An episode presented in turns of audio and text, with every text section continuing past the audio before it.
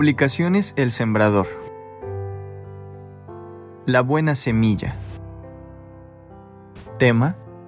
Disyuntivas. Volumen 1.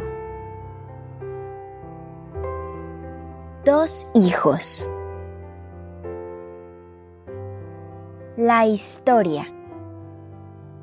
Un hacendado se encontró ante la necesidad de que alguien atendiera sus viñedos y, acercándose a uno de sus dos hijos, lo invitó a ir a trabajar en ellos. Pero éste le contestó, no quiero ir. Por eso, invitó a su segundo hijo, quien, gustoso, le prometió que sí iría a cuidar sus viñedos. Más tarde, al visitar sus propiedades, encontró que el segundo hijo, el que había dicho que sí, no fue, pero que el primero, el que había dicho que no, sí había ido a encargarse de sus viñedos y estaba cumpliendo bien con su trabajo.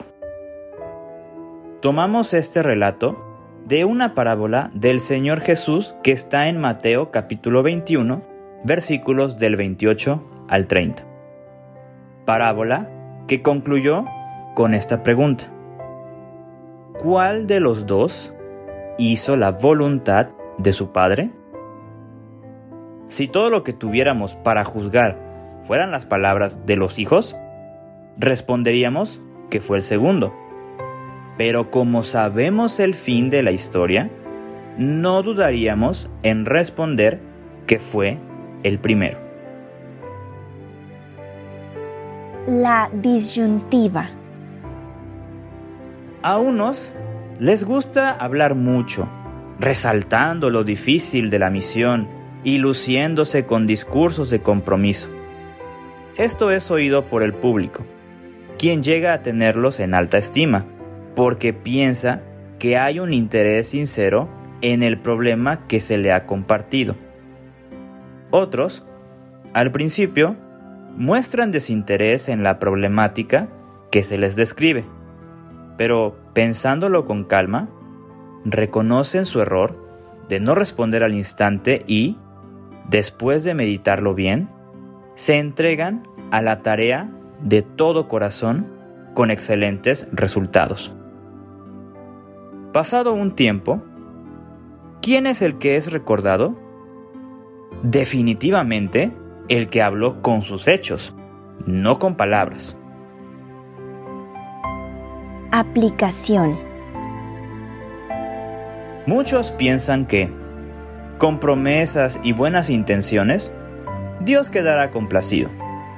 Pero lo único que obtienen es la admiración y el buen nombre entre sus semejantes, porque Dios ve el corazón, no los actos externos hechos para ser vistos por familiares y vecinos. Dios mide la obediencia a su voz y a lo expresado en las sagradas escrituras, no a los planes y a las propuestas de los hombres que mediante ofrendas y sacrificios quieren quedar bien con su Creador. Del primer hijo de la parábola leemos, pero después, arrepentido, fue.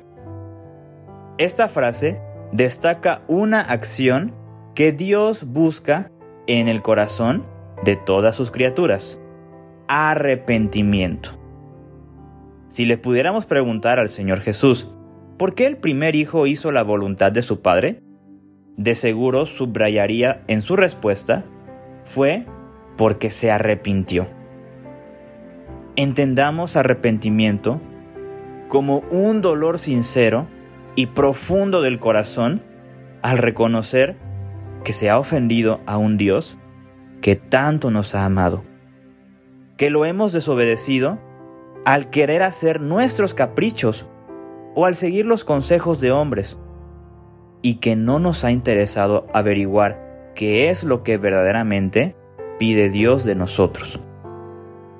Amigo, usted Puede seguir haciendo lo que hasta hoy cataloga como bueno, pero solo será como el segundo hijo, aparentando que cumple, mediante palabras y hechos que otros podrán admirar. Pero también puede ser como el primero, meditar en su corazón lo que han sido sus actos delante de Dios y, arrepentido, comprometerse a hacer su voluntad, rogando que el Espíritu Santo se la revele por medio de la Biblia, que es la palabra de Dios. Entre las órdenes de Dios, destacamos esta. Creer que Jesucristo es el Hijo de Dios, enviado a rescatar al hombre de su pecado y a darle el poder y los recursos para vivir en santidad, siendo útil a Dios y al prójimo.